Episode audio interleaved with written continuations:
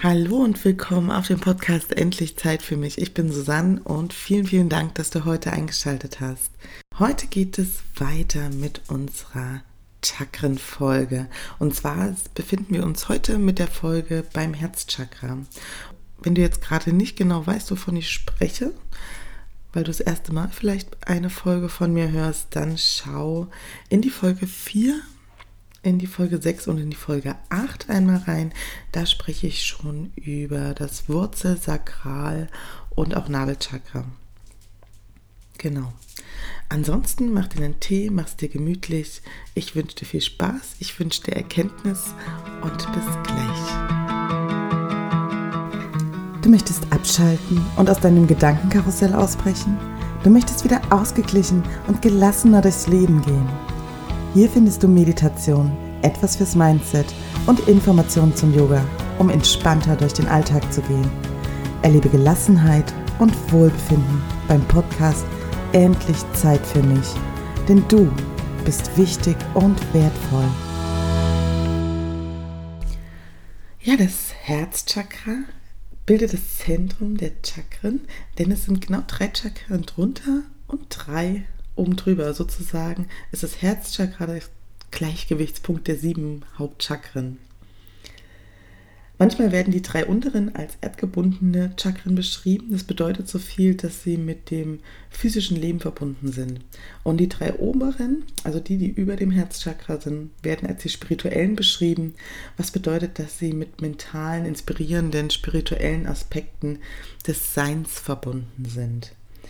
Das Herzchakra sitzt in Höhe des Brustbeins und wird in einer kräftig grünen Farbe dargestellt und hat zwölf Blätter rundherum.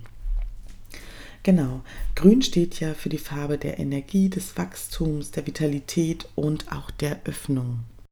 Ich habe eben schon kurz angesprochen, dass sowohl das Herzchakra auf physischer als auch auf emotional und auch energetischer Ebene wirkt. Was bedeutet das? Physisch umfasst das Herz ja das Herzmuskelgewebe, die Aorta, also die äh, Hauptschlagader, die Lungenschlagader und die vier Kammern.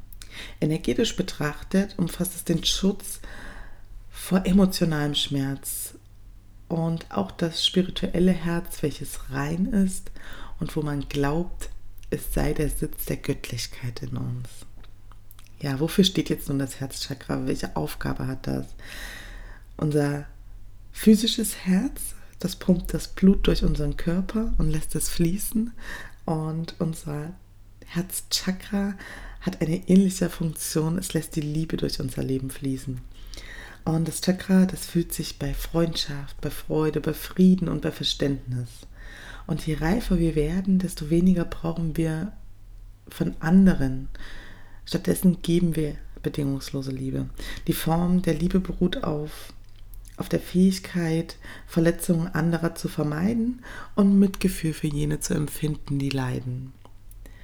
Und obwohl die Liebe bedingungslos ist, die wir empfinden, die wir spüren können, die wir weitergeben können, kann sie trotzdem von Problemen beeinflusst werden, die von anderen Chakren kommen. Und das kann zum Beispiel sein, dass sehr leidenschaftliche Gefühle aus dem Sakralchakra aufkommen. Und das Sakralchakra, wenn du dich erinnerst, das steht ja für das Sexualzentrum. Und es kann durchaus sein, dass da ein Ansturm von Energie ins Herz übersetzt wird.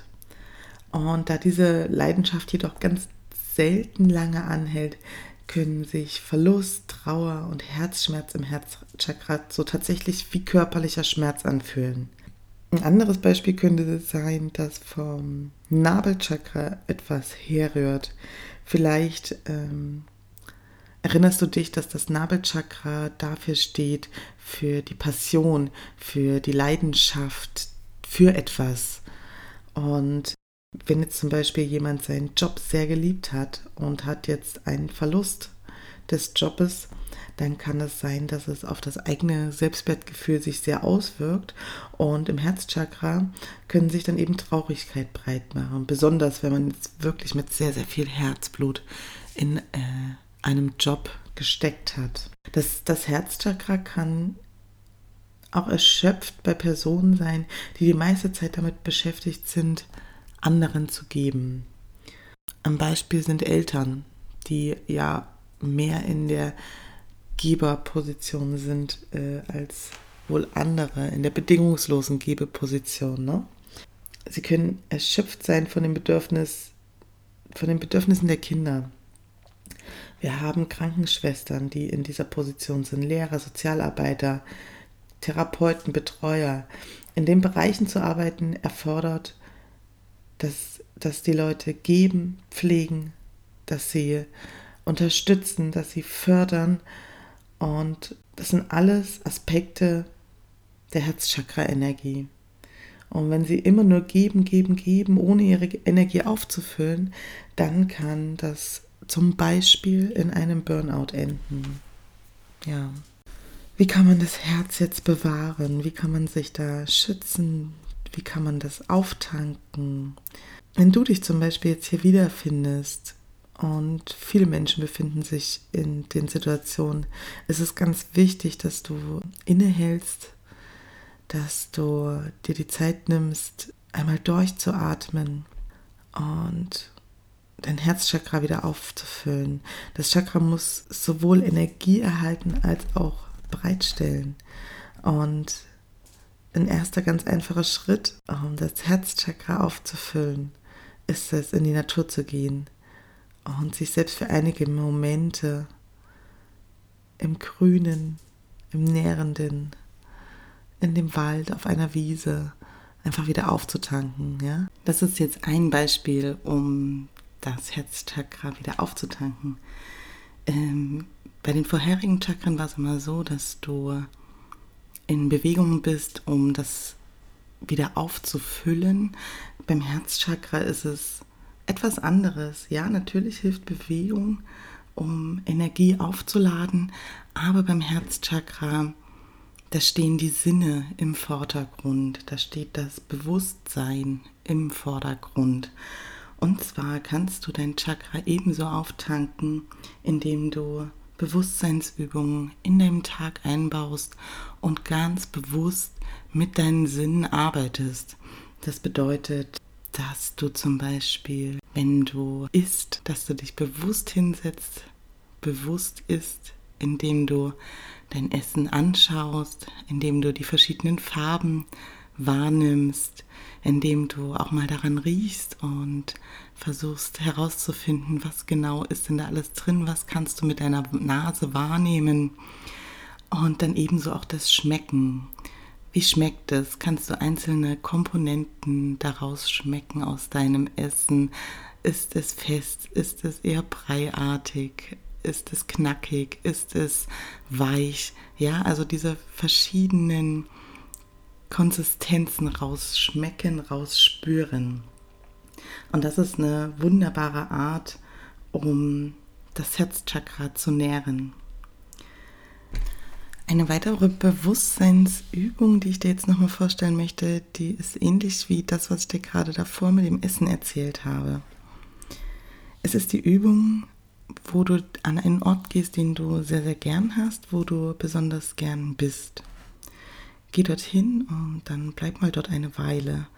Ähm, setz dich auf einen bequemen Sitz hin, auf einen Platz, wo auch immer du entspannen kannst. Und dann atme ganz ruhig und lass deine Augen ganz langsam durch die Umgebung schweifen. Nimm ganz langsam mit deinen Augen die Umgebung wahr. Nimm die Formen wahr. Nimm die Farben wahr die Eigenschaften und vielleicht auch die Menschen, wenn dort welche sind, die da sind. Nimm sie ganz aufmerksam auf. Dann nutze deine Ohren. Nimm das alles wahr, was du hörst an diesem Ort. Lass dir diese Klänge bewusst werden. Und wenn du dich darauf einstellen kannst, dann wirst du auf einmal Dinge hören, die du vorher noch nicht gehört hast.